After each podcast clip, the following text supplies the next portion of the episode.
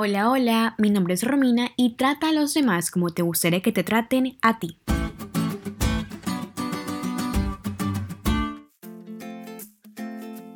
Hace un par de años, con el grupo pequeño de jóvenes de mi iglesia, comenzamos un estudio llamado El Reino entre Amigos.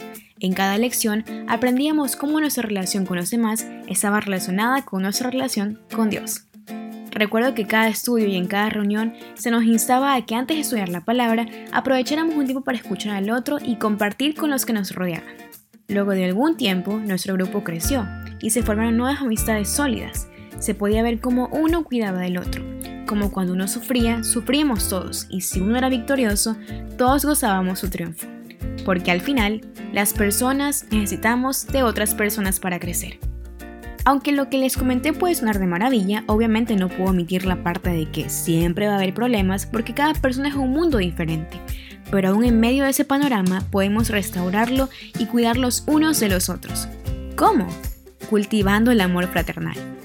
Como estudiamos ayer, Jesús concibe a las personas como una familia, donde todos se salvan juntos. Pero, ¿cómo puedo cultivar el amor fraternal a pesar de las diferencias?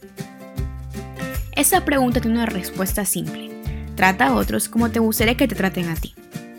Dudo mucho que a alguien le guste recibir insultos, golpes o malos tratos. Todos siempre buscamos que nos traten bien porque es lo que merecemos al final.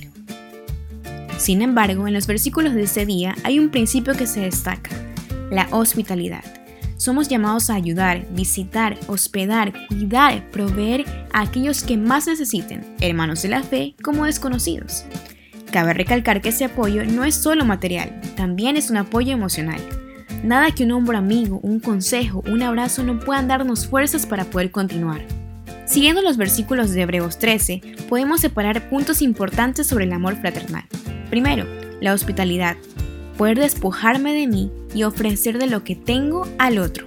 Segundo, visitar y apoyar a presos y a quienes habían sido maltratados. Tercero, honrar el matrimonio. Cuarto, evitar la codicia. Quinto, recordar y obedecer a los dirigentes. Y sexto, orar por nuestros líderes. Es un hecho que todos compartimos la misma condición humana, que no nos libera de pasar cosas tristes e injustas en este mundo.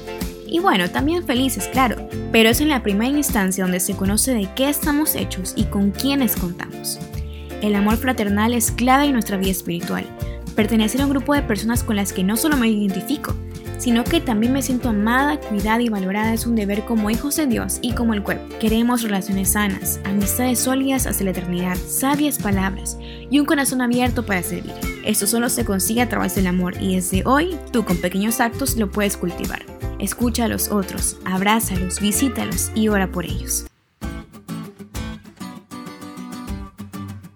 ¿Te diste cuenta en lo cool que estuvo la lección? No te olvides de estudiarla y compartir este podcast con todos tus amigos. Es todo por hoy, pero mañana tendremos otra oportunidad de estudiar juntos.